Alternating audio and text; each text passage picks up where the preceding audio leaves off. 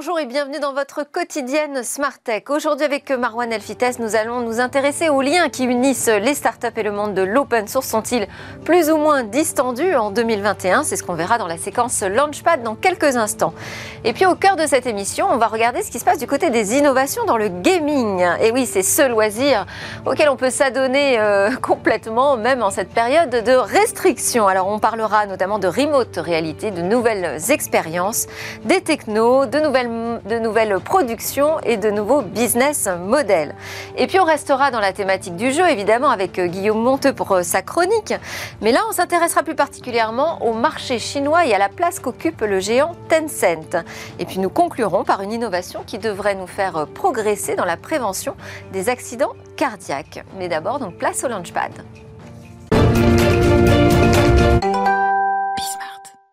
Alors le Launchpad, c'est cette séquence où l'on part dans les coursives de Station F, le plus grand campus de start-up d'Europe, grâce à Marwan Elfites, qui est responsable des programmes start-up. Bonjour Marwan. Bonjour.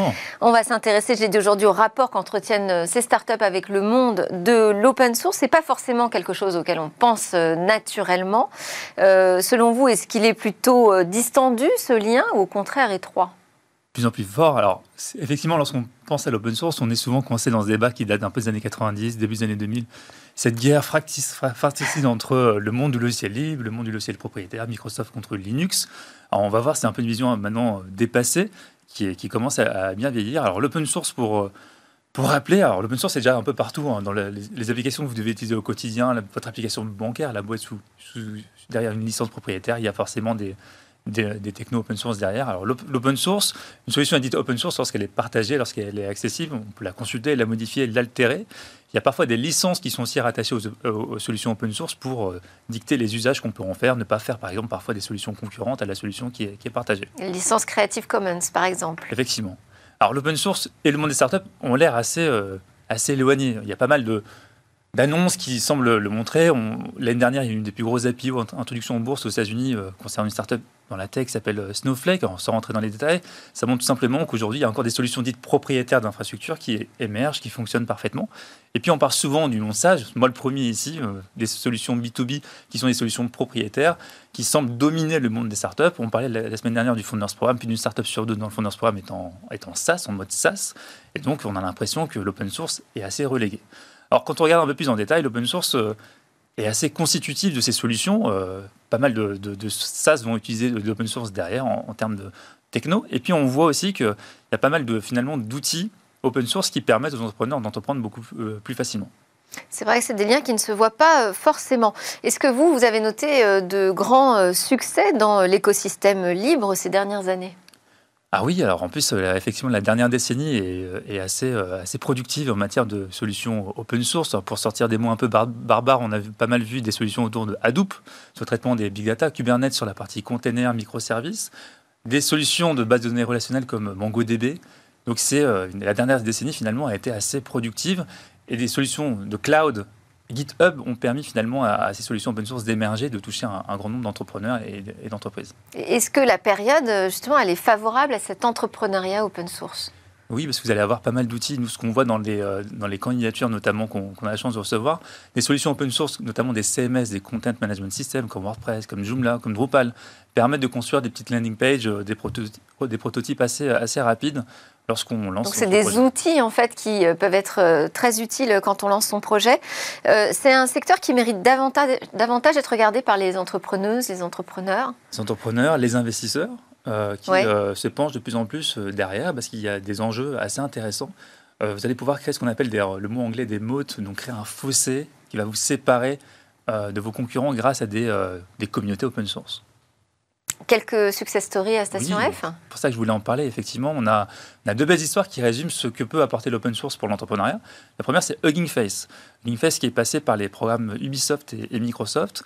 Hugging Face a pas mal changé. Ils ont fait l'actualité il y a quelques semaines pour avoir réalisé l'une des plus grosses levées au mois de mars en France. Qu'est-ce qu'ils font exactement, Hugging Face? Ils, ont, ils ont pas mal pivoté. Ils ont lorsqu'ils sont arrivés chez Ubisoft et Microsoft, ils euh, proposaient une AI conversationnelle pour les, adolescents, donc autour du traitement du langage naturel.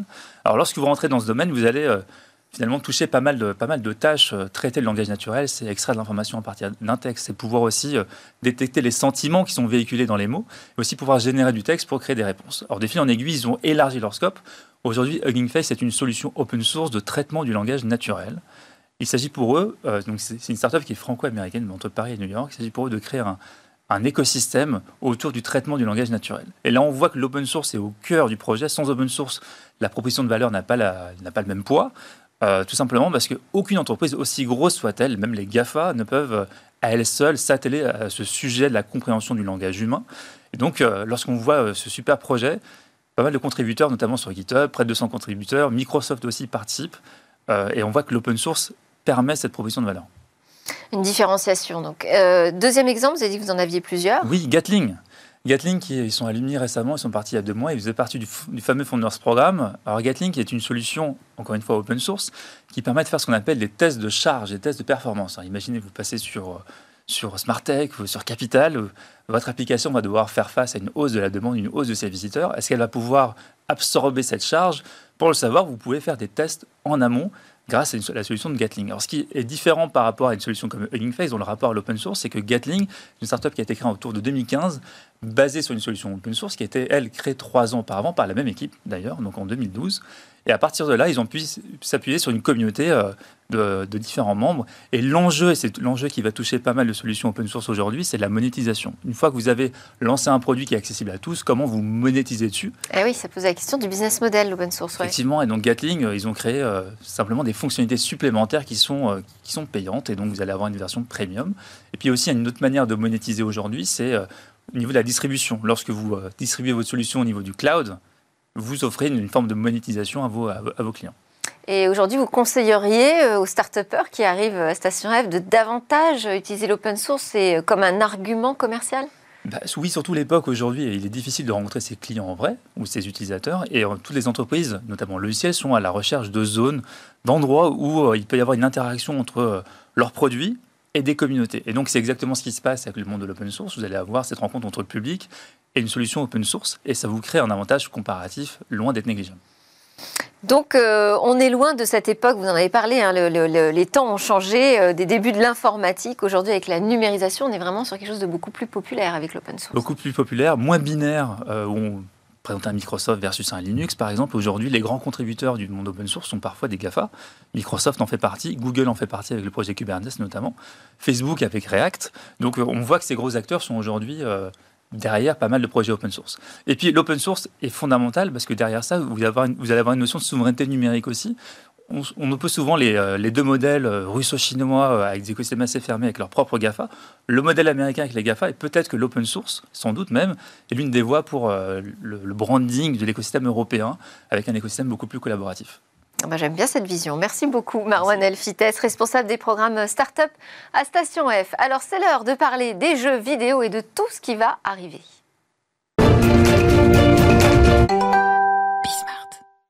Quelles sont ces innovations qui arrivent dans le jeu vidéo? On en parle avec Michael Pastor, président de Polyptic à l'origine de Vromber, qui est le premier jeu de course en remote reality pour euh, smartphone. Ah, vous nous expliquerez évidemment euh, très rapidement de, quoi il leur tourne avec le remote reality. Et nous avons en plateau Guillaume Monteux, que tout le monde connaît dans Smartech, président de Gatsby, qui est une société spécialisée dans l'in-game advertising et également notre chroniqueur hebdomadaire dans Smartech. En visio, c'est Jean-Bernard Grasset que j'ai convié, cofondateur et producteur de jeux vidéo chez Monochrome, un studio de création 3D temps réel, d'expérience immersive et qui travaille en ce moment même sur un tout nouveau jeu.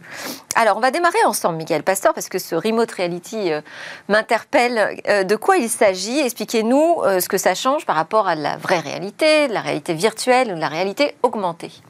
Alors, la remote reality, en fait, c'est la capacité à prendre le contrôle d'un objet à distance et en temps réel. Donc à travers un flux euh, vidéo et un flux de commandes, où que l'on soit dans le monde, on peut contrôler un objet réel. Euh, par exemple, si on est à Sydney, on peut contrôler une voiture ou un robot qui est basé à San Francisco. Donc nous, on applique ça. C'est une télécommande. C'est une sorte de télécommande, sauf qu'on utilise, en l'occurrence, pour nous, pour Vromber, le, premier jeu de course en, smart, euh, en remote reality pour smartphone au monde, on utilise donc un smartphone. Et euh, les joueurs du monde entier peuvent piloter euh, des voitures à l'échelle 1 dixième qui sont hébergées sur nos circuits et donc bah, s'affronter les uns contre les autres. Voilà. D'accord, donc il n'y a pas de pilote dans, ces voitures Alors non, puisqu'elles sont à l'échelle 1 dixième, donc on ne peut pas rentrer dedans. Donc on est sur un mini-circuit voilà. avec des mini-voitures de course et le pilote est à distance derrière son smartphone. Exactement, et donc euh, on a prouvé lors de nos tests que où que l'on soit dans le monde, on peut prendre le contrôle de ces voitures qui sont hébergées sur nos circuits, euh, que ce soit en 4G, en 5G ou même en Wi-Fi. Et qu'est-ce que ça change comme type d'expérience? Eh ben, Ça change tout, puisque tout est réel. Donc le jeu est euh, régi par les lois de la physique et non pas par un ordinateur préprogrammé. Et donc en fait, euh, euh, ben, c'est-à-dire que quand vous rentrez dans quelqu'un, ben, il va y avoir voilà, des carambolages, vous pouvez aller dans le mur. Et donc ça, en fait, en termes d'expérience et en termes de réalisme, on ne peut pas aller plus loin, puisque c'est la réalité. Et donc ça, c'est vraiment une expérience qui change tout. Et c'est ce que les joueurs nous ont déclaré vouloir obtenir dans les, dans les jeux du futur, c'est toujours plus de réalisme. Alors, on va euh, continuer sur ces innovations qui arrivent avec euh, Jean-Bernard Grasset, je disais, du studio Monochrome. Vous êtes en train de travailler, vous, sur un tout nouveau jeu. Euh, quelle, est la principale innovation que vous apportez avec ce jeu, dont j'ai oublié le nom d'ailleurs, hein, si vous pouvez me le rappeler C'est Tandem Tales of Shadow. Exact, Tandem, oui. Ah, je dirais pas qu'il y a vraiment d'innovation en fait dans le jeu. Nous en fait on a deux activités. On a une avec un positionnement un peu unique, c'est-à-dire effectivement on produit nos jeux vidéo, mais on travaille aussi pour des marques comme une société de service et ça depuis plusieurs années. Et en fait l'innovation majeure que l'on peut noter dans le secteur du jeu vidéo actuellement, c'est l'intérêt qu'ont les marques avec ce secteur. Enfin, nous, on est convaincus que le jeu vidéo sera le, le média du 21e siècle et on voit de plus en plus la fusion euh, entre euh, le monde des marques et le monde de jeu vidéo. Et pour nous, c'est la véritable innovation. Après, pour nous, chaque jeu euh, est l'occasion, bien sûr, de tester des nouveaux, des nouveaux principes de gameplay. Après, le jeu qu'on est en train de faire, c'est ce qu'on appelle un jeu casual. Ça veut dire qu'il va aussi bien s'adresser à des experts du jeu vidéo qui vont y trouver leur compte, mais aussi à une population, on va dire, moins euh, qui peut être des joueurs occasionnels ou même des gens qui ont joué comme moi quand ils avaient 16 ans et qui maintenant reviennent aux jeux euh, vidéo. Parce qu'on voit de plus en plus de gens de tout âge jouer aux jeux vidéo. Mais vous parlez d'un puzzle plateforme d'un nouveau genre, c'est-à-dire alors en fait, euh, ce qui est très difficile dans le jeu vidéo, c'est de créer ce qu'on appelle un nouveau gameplay. Alors ce qu'il faut savoir, c'est qu'il y a à peu près 100 jeux vidéo qui sortent par jour, tout en sachant que les premiers jeux vidéo sont sortis dans les années 80. Donc ça fait des centaines, voire des millions de jeux vidéo qui sont sortis. Et en fait, la grande difficulté, c'est d'avoir un gameplay, c'est-à-dire une proposition d'expérience de jeu novatrice. Donc en fait, nous, ce jeu, en fait, euh, le premier workshop qu'on a fait, c'est de voir eh ben, est-ce qu'on peut créer un, un gameplay qui n'a jamais été vu? Alors ça, c'est quasiment impossible. C'est comme dans la création artistique. Enfin, créer quelque chose ex nihilo sans influence, c'est très difficile. En revanche, on a trouvé un gameplay en jouant sur deux personnages et avec un système d'ombre qui a ont quand même été très peu utilisé dans l'histoire du jeu vidéo, c'est-à-dire sur sur les doigts d'une main, quoi, en fait, quoi. Et ça, le but, c'était vraiment de proposer quelque chose d'unique et, et un petit peu nouveau, quoi, en fait. Ok, alors Guillaume, l'innovation dans le jeu vidéo, c'est pas que des technos ou des nouvelles expériences, c'est aussi euh, des business models qui changent. Des business models et, le jeu vidéo est synonyme en fait d'innovation parce que les, joueurs sont tellement exigeants aujourd'hui que voilà, il faut il faut innover, il faut apporter quelque chose de nouveau. Et c'est exactement ce que disait Monsieur, c'est-à-dire que euh, on peut apporter un gameplay, on peut apporter une direction artistique, on peut apporter de la techno, comme c'est le cas sur Vamber, mais il faut intéresser le joueur. Et donc voilà, c'est là tout le débat, euh, si vous voulez, de, tous ceux qui veulent participer à cette industrie. Et vous avez raison, il y a, des nouveaux business models qui se créent, euh, notamment parce qu'aujourd'hui, bah, le joueur, il est connecté. Donc comme il est connecté, évidemment, on peut lui apporter de la publicité en ligne, et notamment, euh, comme le disait le, patron de chez Monochrome, par les marques.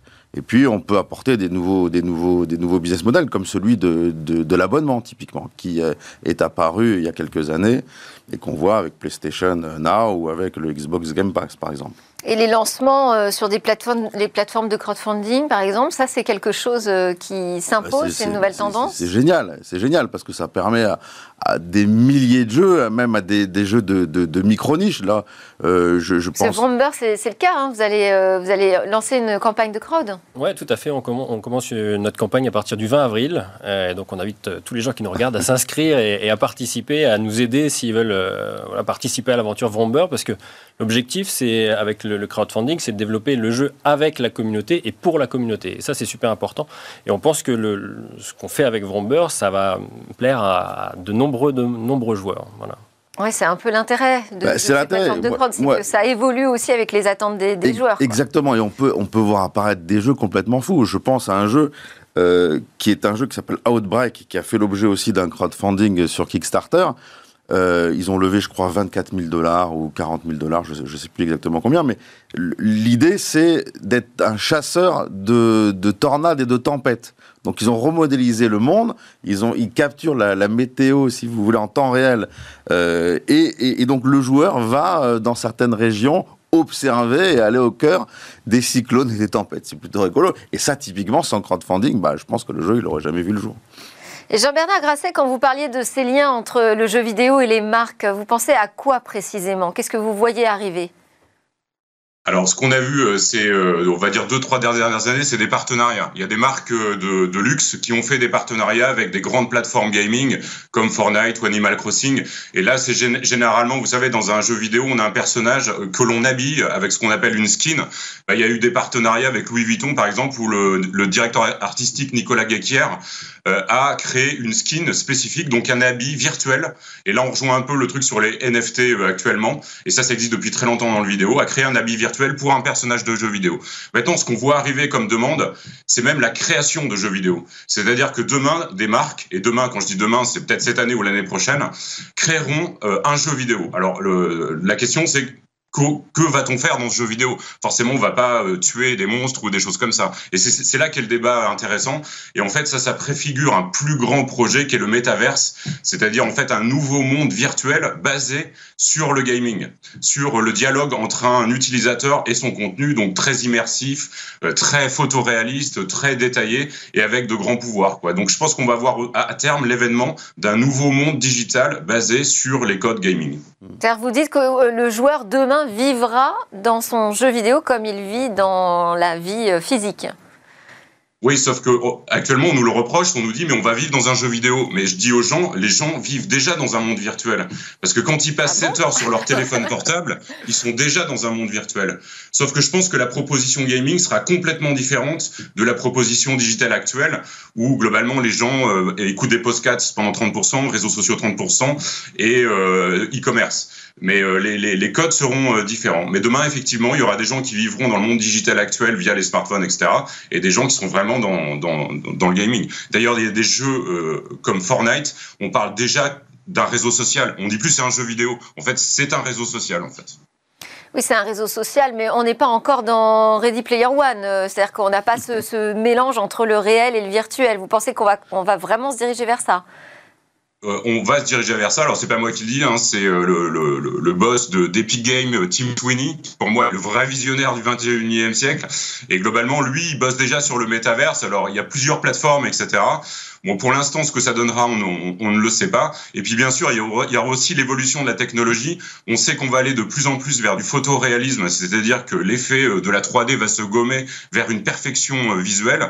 Et puis après aussi l'événement de la réalité virtuelle pour l'instant, la réalité virtuelle, c'est une niche de spécialistes, mais demain, ce sera un marché B2C quand il y aura vraiment un device, enfin un matériel qui sera à peu près équivalent à l'avènement de l'iPhone. Quand on aura euh, des lunettes qui nous plongeront dans un monde immersif avec la même qualité d'expérience que l'iPhone a apporté, a apporté euh, euh, il y a à peu près dix ans, ben là, on, on, on sera prêt à basculer dans un monde virtuel qui, pour moi, sera plus qualitatif que l'actuel. Alors vous êtes d'accord avec ça aussi Le type de support qu'on va utiliser peut modifier fondamentalement le rapport qu'on aura aux jeux vidéo? Bah, on le voit avec euh, l'arrivée de, effectivement de l'iPhone il y a une dizaine d'années. En fait, ça, ça, a tout euh, changé. Euh, le monde du gaming aujourd'hui est, à 50% créé par le mobile gaming. Donc ça a pris une place très importante. L'avantage du smartphone par rapport à des lunettes, en revanche, c'est qu'on l'a dans la poche et que c'est pas intrusif. Et donc en fait, c'est toute euh, la, question euh, de, l'acceptabilité en fait d'avoir de porter des lunettes euh, en réalité virtuelle qui est que, ce à quoi va se confronter finalement l'avènement de la réalité augmentée. Parce que, bah, Mais le smartphone, vous ne l'utilisez pas juste comme une application dans le cas de, de ça, va plus loin. C'est quoi? C'est une nouvelle manette de pilotage de, sa vie virtuelle. Exactement, tout à fait. Alors c'est une vie, nous on essaye de ramener du réel justement. Donc on, on a une approche différente de la réalité virtuelle puisque nous, l'objectif c'est de redonner du sens en fait à ce qu'on fait. On pense qu'il y a peut-être un peu trop de virtuel dans le monde dans lequel on vit. Et justement, on veut ramener du sens avec du réel, donc en pilotant des objets réels et qui vont se comporter de manière réelle. Même si tout ça crée une fusion qui peut être un peu euh, confusante entre le réel et le virtuel. Hein. Je ne sais pas si on fait que ramener de la réalité. Dans le gameplay, qu'est-ce que vous voyez arriver, Guillaume? Oh, il y, a, y, a énormément de choses qui arrivent. Je voudrais peut-être revenir peut-être sur ce que sur, sur, ce qui a été dit à propos de la réalité virtuelle. Moi, je reste quand même persuadé que le gaming aujourd'hui, c'est un moyen de se divertir, c'est un moyen effectivement de s'évader, voire de s'informer. Ça peut être très sérieux aussi le, le et de communiquer et, et de communiquer. Euh, donc il y a, y a, énormément de champs d'applicatifs aux, aux jeux vidéo. Est-ce que demain on va vivre dans un jeu, dans un monde totalement virtuel? Franchement, moi, j'espère pas, en tout cas, parce que on a cinq sens et, les cinq sont, sont, tous aussi importants que les, les uns que les autres. Euh, en revanche, effectivement, ce à quoi je crois, c'est à la réalité effectivement augmentée. C'est-à-dire que peut-être avec des lunettes, peut-être avec des lentilles de contact. Ce qui est sûr, c'est que notre environnement va être enrichi par des informations euh, au travers d'interfaces qui vont être amenées à évoluer. On parle d'innovation. Alors, cette année au CES, ils nous ont pas annoncé grand-chose, mais l'année d'avant, euh, je sais pas si Peut-être vous... parce que c'était 100% virtuel, justement. Peut-être, voilà. Mais dans la réalité du, de, de, la vraie vie, dans le CES 2020, il y avait une société qui avait attiré mon attention qui s'appelait NextMind. Et ils avaient proposé un, un espèce de bandeau c'était une, une, interface qu'ils appelaient cerveau-machine, et ce bandeau captait euh, l'activité du cerveau, vous permettait de piloter les jeux. Donc vous voyez, il y a, y a tout un tas d'interfaces, j'imagine, qui sont peut-être déjà inventées ou à inventer, qui vont... Et, nous... et, et pour l'essence, il y a les interfaces haptiques. Hein. Alors, et il y a les interfaces euh, haptiques. Ça fait 25 ans euh, qu'on les attend, mais on les a toujours pas vu arriver, mais ça va arriver. C'est-à-dire cette capacité de toucher, d'avoir cette sensation de retour du toucher. C'est ça, et interface active haptique, haptique, pardon, et émotionnel. Il y, a, il, y a, il y a, aussi des, des, des, espèces de bracelets qui vous prennent le pouls, qui vous prennent la tension, qui vous prennent tout un tas d'éléments et qui arrivent à traduire ces, ces éléments, on va dire, euh, techniques en émotion et donc à vous faire vivre des expériences particulières dans le jeu vidéo. Bon, il y a un sujet qu'on n'a pas encore abordé, c'est l'e-sport. Vous êtes un peu, vous avez un pied dans l'e-sport avec euh, un jeu de course euh, réel. Oui, tout à fait. Nous, l'objectif, c'est qu'effectivement, les meilleurs joueurs euh, bah, se disputent des places pour des événements e-sport et donc s'affrontent pour décrocher le, cash prize. C'est le principe de l'e-sport. Et surtout, ce qu'on pense, c'est que l'e-sport qui marche sur un, marché d'audience, en fait, hein, euh, bah, pour se développer, on doit aller capter euh, des audiences plus larges. Aujourd'hui, l'e-sport, c'est beaucoup de, la jeune génération, mais la génération un peu plus âgée, dont je fais partie, finalement, regarde pas forcément encore trop l'e-sport parce que bah, c'est des jeux auxquels on n'a pas l'habitude, on n'a pas joué quand on, quand on, y était plus jeune. Et, et aujourd'hui, en revanche, d'avoir. On voit peut-être pas assez l'exploit le, sportif. Alors, il y a peut-être ça, mais aussi des jeux qui, sont, qui soient plus accessibles. Et donc, un jeu de course, par définition, c'est universel. Il y a 7 milliards d'habitants sur Terre. On comprend tout ce que c'est qu'un jeu de course et de passer la ligne le premier. Alors là, je ne sais pas si je vous suis, parce que dans l'e-sport, les jeux sont hyper accessibles. Enfin, les jeux de combat, il n'y a, a, pas plus basique.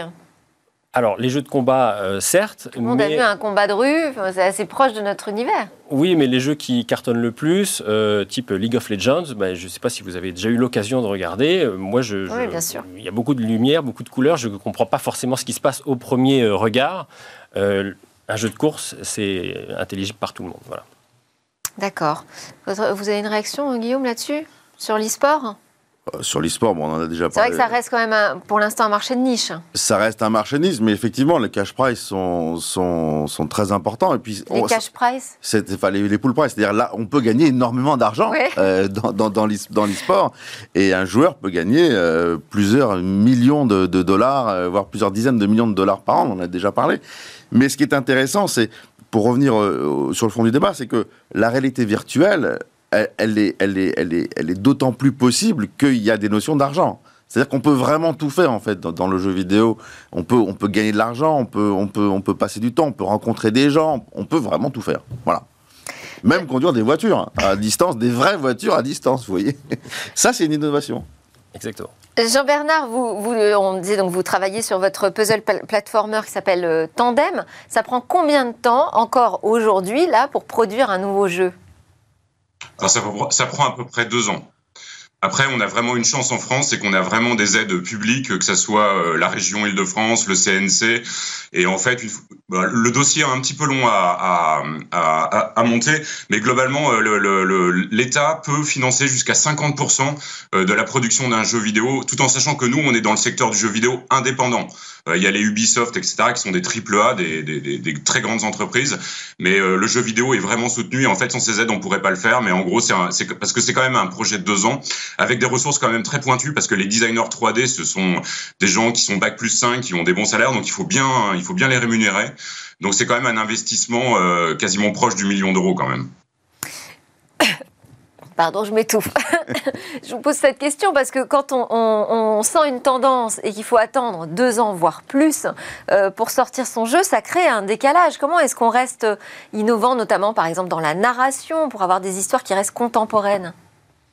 Alors en fait, euh, je trouve que c'est une des vertus du secteur du jeu vidéo, c'est-à-dire qu'on est sur des temps longs. Moi, ça fait 30 ans que je travaille dans le digital, et dès qu'on a une nouvelle technologie qui apparaît, au bout de trois semaines, il y a des experts, il y a un nouveau marché. Enfin, le, jeu vidéo est quand même plus basé sur la temporalité de l'artisanat. Après, euh, au niveau histoire, voilà, nous, l'histoire de notre jeu, c'est une petite fille au 19e siècle, dans l'époque victorienne. Bon, on peut dire que ça n'a pas énormément évolué, on va dire, depuis 150 ans globalement. Donc en fait, je trouve que le, le jeu vidéo, après le jeu vidéo, il innove en permanence et depuis très longtemps. Typiquement, l'intelligence artificielle, ça fait des, presque des dizaines d'années qu'elle est déjà présente dans le jeu vidéo, alors que dans le digital, ça fait à peu près cinq ans qu'on travaille sur ces sujets. Et sur plein de thèmes, c'est comme ça. Donc je dirais que le jeu vidéo a quand même beaucoup d'avance en termes d'innovation. Après, voilà, se raccrocher à la, au, au, projet, enfin, aux thèmes sociétaux euh, de, actuels, là, c'est plus dur d'être réactif. Mais peut-être qu'on verra, arriver des formats beaucoup plus courts en termes de jeux vidéo qui pourront justement réagir aux thèmes de l'actualité euh, d'une manière euh, beaucoup plus proactive, quoi, en fait. Ouais, c'est possible. Ça, ce serait vraiment des, tout nouveaux formats très innovants. Il y a autre chose. J'y ai pensé quand j'ai regardé un peu votre parcours, d'ailleurs, puisque vous avez démarré dans le drone, vous avez travaillé chez Parrot. Est-ce qu'il y a des choses comme ça qui émergent aujourd'hui autour du drone, l'utilisation des drones? Euh, dans le jeu, ben, dans, dans l'entertainment en général, effectivement, il y a les courses de drones. Euh, donc moi, d'ailleurs, j'ai organisé chez Parrot la première compétition internationale de drones lors du CES euh, en, en 2012, ce qui a d'ailleurs créé derrière en partie Vromber. Euh, aujourd'hui, euh, le, drone, c'est une plateforme en fait, c'est un outil et, l'idée c'est de l'utiliser dans son métier. Donc euh, effectivement, c'est ça peut apporter des images extraordinaires. Voilà, c'est un œil déporté. C'est on va, il y a de l'intelligence artificielle qui va largement enrichir en fait les capacités des drones dans les dans les dans les mois, dans les années qui viennent. Et on le voit dans l'agriculture, on va être de plus en plus précis.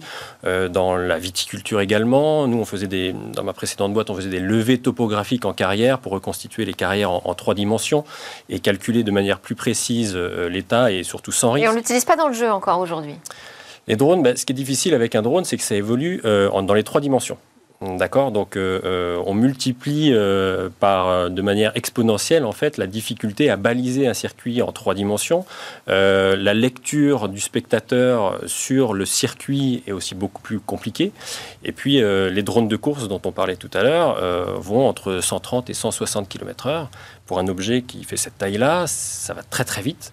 Donc c'est difficile à voir pour un, pour un spectateur, par exemple. Et puis lui, le pilote, bah, il, va aussi très très vite. moi, je parlais de, l'utilisation pour récupérer des images pour les modélisations 3D, par exemple, qui permettraient d'apporter un réalisme extraordinaire.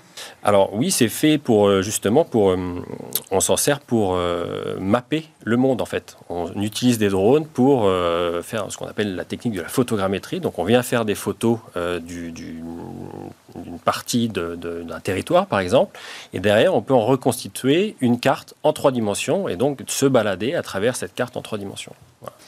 Guillaume, un mot, de la fin avant, avant la chronique. Bah, le, jeu, le jeu vidéo, effectivement, est très innovant et apporte de l'innovation aussi en dehors même du jeu vidéo. On l'a vu avec Twitch, qui n'existait pas il y a quelques années et qui aujourd'hui est un carrefour d'audience euh, monstrueux. Et puis, il y a la, la mondialisation entre guillemets, qui apporte aussi une dimension absolument incroyable aux jeux vidéo, puisqu'aujourd'hui, vous jouez avec des Chinois, vous jouez avec des Américains, avec des, personnes du monde entier. Et ça, ça apporte aussi un piquant innovant, bien sympathique. Et alors, euh, on a reçu dans Smartech Emmanuel Freund et son projet PowerZ qui veut révolutionner l'éducation à travers le jeu vidéo. Donc, on a aussi des enjeux euh, euh, sociétaux, je dirais, qui passent par le jeu. Et puis, on a reçu aussi Alexandre Malch qui parle d'un vrai nouveau style de vie. Hein. Le, jeu vidéo n'est plus dédié aux gamers uniquement. Absolument. J'ai même, même lu ce matin que la région Poitou a organisé des sessions de jeux vidéo et de euh, d'écriture de CV pour les jeunes un peu en pour attirer les jeunes un peu en difficulté et leur permettre une réinsertion un peu plus C'est vrai qu'on n'a pas abordé aussi le e-learning, enfin l'innovation dans les jeux. On n'a pas fini d'en parler de toute façon dans Spartech. On aura euh, de nouvelles occasions de le faire. Merci beaucoup euh, à mes invités, à Jean-Bernard Grasset qui, avait, qui était avec nous en visio cofondateur d'Ultra Noir et de Monochrome, gérant et directeur de création. Merci à Michael Pastor, président de Politique. On vous souhaite bonne chance pour votre levée de aussi et euh, crowdfunding euh, fin avril. Et Guillaume Monte, vous restez avec moi puisque c'est l'heure de votre chronique Game Business.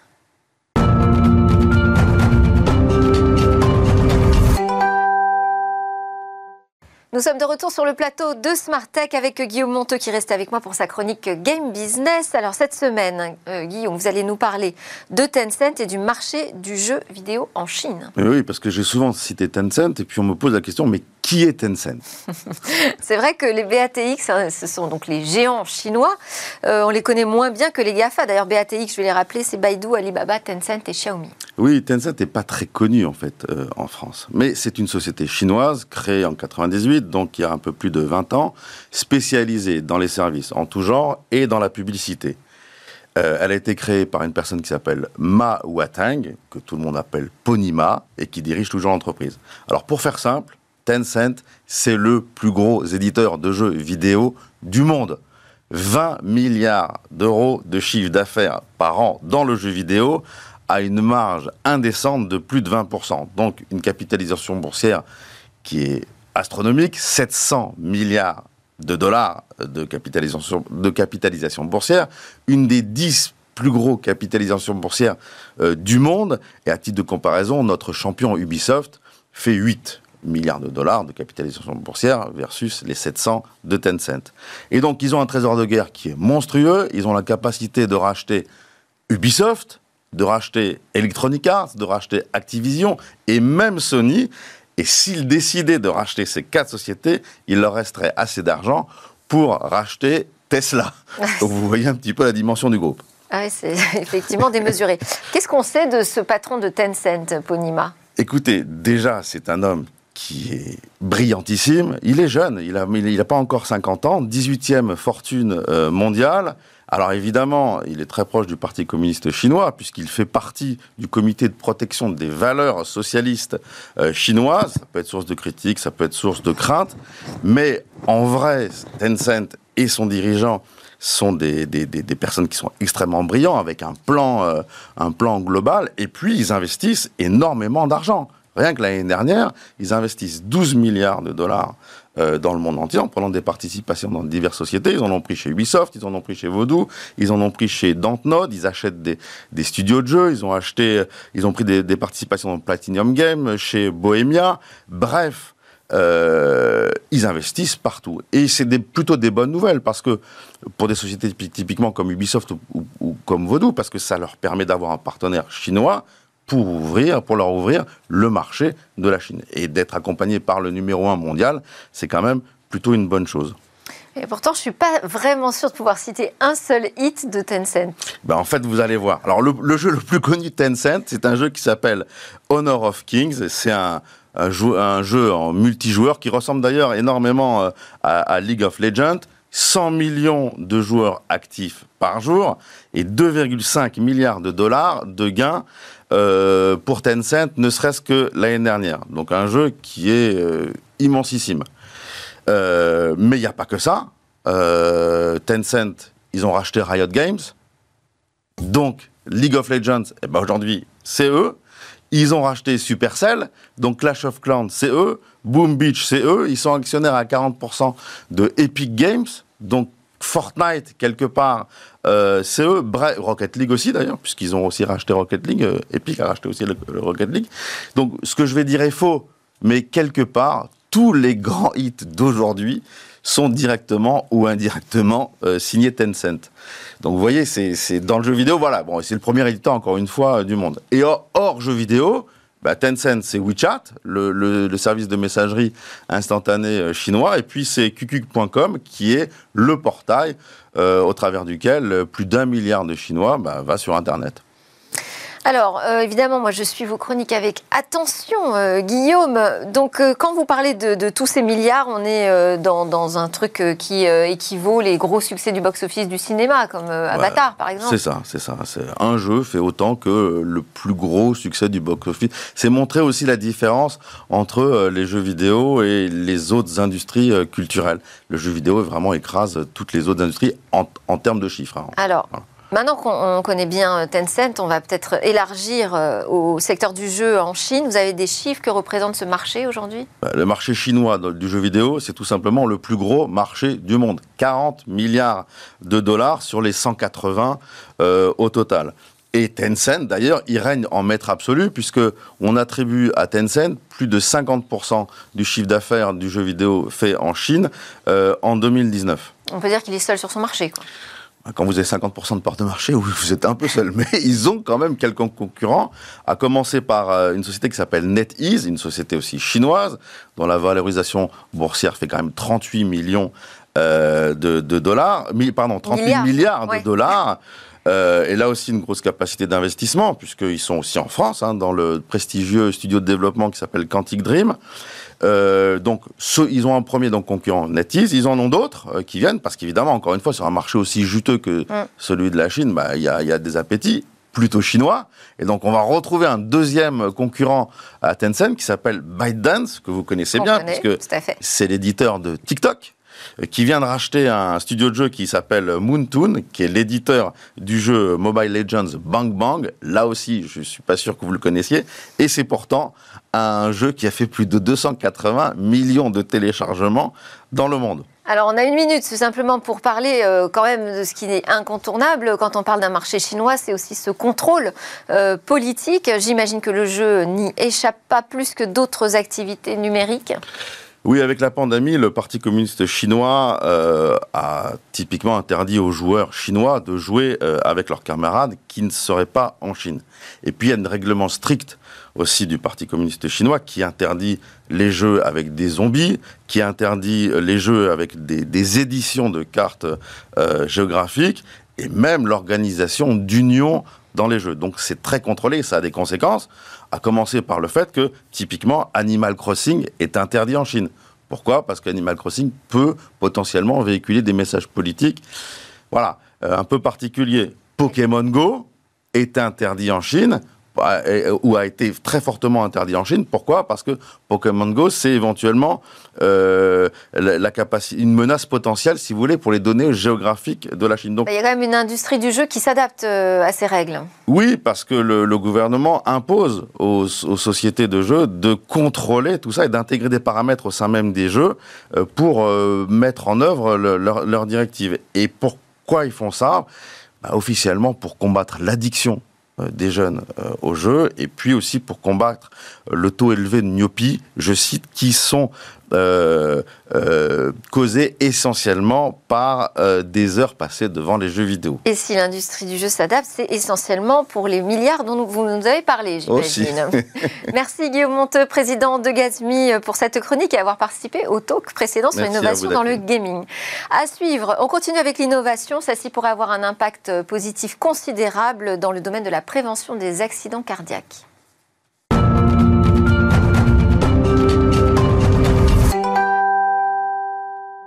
Demain, cette médecine prédictive promet évidemment des avancées des résultats majeurs pour euh, la santé publique, euh, bah, notamment grâce à des technologies comme celle que vous allez nous présenter aujourd'hui, Cécilia Sévry. Oui, Delphine, euh, on va parler du cœur aujourd'hui avec une start-up française qui est partie d'un constat assez simple, assez troublant. Un décès sur trois aujourd'hui dans le monde est causé par un accident, par une maladie cardiovasculaire aujourd'hui. D'ailleurs, en France, ici, c'est même euh, la première cause de mortalité chez les femmes, un chiffre qui a augmenté ces dernières années, alors que celui des hommes a eu tendance à diminuer. Mais ça, c'est un autre sujet qu'il faudrait traiter. Quoi qu'il en soit, 50% des gens, des gens qui meurent aujourd'hui euh, d'un accident cardiovasculaire ne présentaient pas de symptômes. Et ça, c'est un vrai problème, parce que c'est très compliqué de prédire ce genre de maladie. Alors, euh, un docteur et chercheur français a décidé, lui, de créer sa start-up qui s'appelle Sensoria Analytic et qui va offrir aux médecins un véritable outil d'analyse prédictive parce qu'aujourd'hui, pour faire un dépistage, il faut aller à la maison du cœur, c'est très long, il y a plusieurs rendez-vous. Ici, avec cet outil, on peut avoir un bilan complet des 7 points vitaux en seulement quelques minutes. Comment se présente l'outil? Alors en fait, la start-up a choisi d'utiliser un objet euh, que vous connaissez tous, c'est l'oxymètre. Vous savez, c'est cet objet qu'on va euh, brancher sur le doigt. En fait, cette solution, elle mesure deux choses. D'abord, la saturation en oxygène moyenne et le rythme cardiaque moyen. Mais ces informations, c'est beaucoup trop peu pour une médecine prédictive.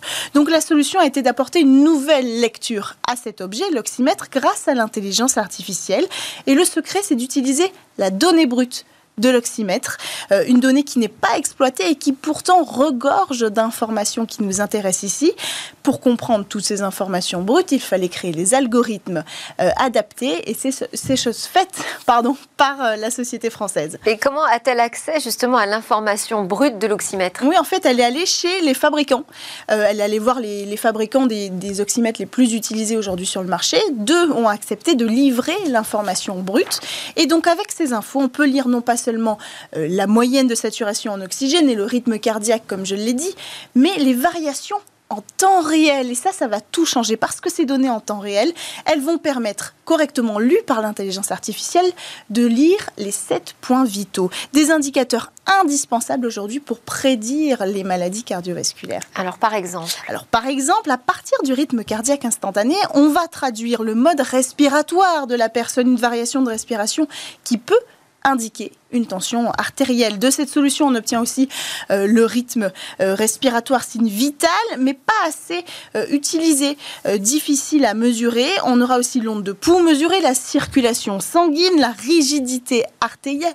Tout, tout ça, ce sont des informations scientifiques qu'on a assez peu l'habitude d'identifier, mais surtout en comparant toutes ces informations, le plus important, c'est que on peut identifier les irrégularités cardiaques, chose encore plus rare à identifier et qui vont permettre d'alerter son médecin, tout ça en deux minutes seulement. Et c'est l'application qui pose un diagnostic? Non, c'est pas l'application, c'est le médecin euh, qui aura en main tous ces résultats. On l'a vu à l'image, hein. euh, toutes les données sont retranscrites euh, en graphique, en, en couleur, histoire, histoire de rendre l'information digeste. Et donc le médecin, sur la base de toutes ces données, va pouvoir alerter son patient et demander des informations supplémentaires. Donc c'est un dispositif qui se destine aux médecins généralistes. Exactement. À terme, pour l'instant, la première cible de cette société, ce sont les télécabines de médecine. Très intéressées. Merci beaucoup, Cécilia Sévry. Merci à tous de nous avoir euh, suivis. Je vous dis à demain pour de nouvelles discussions sur la tech.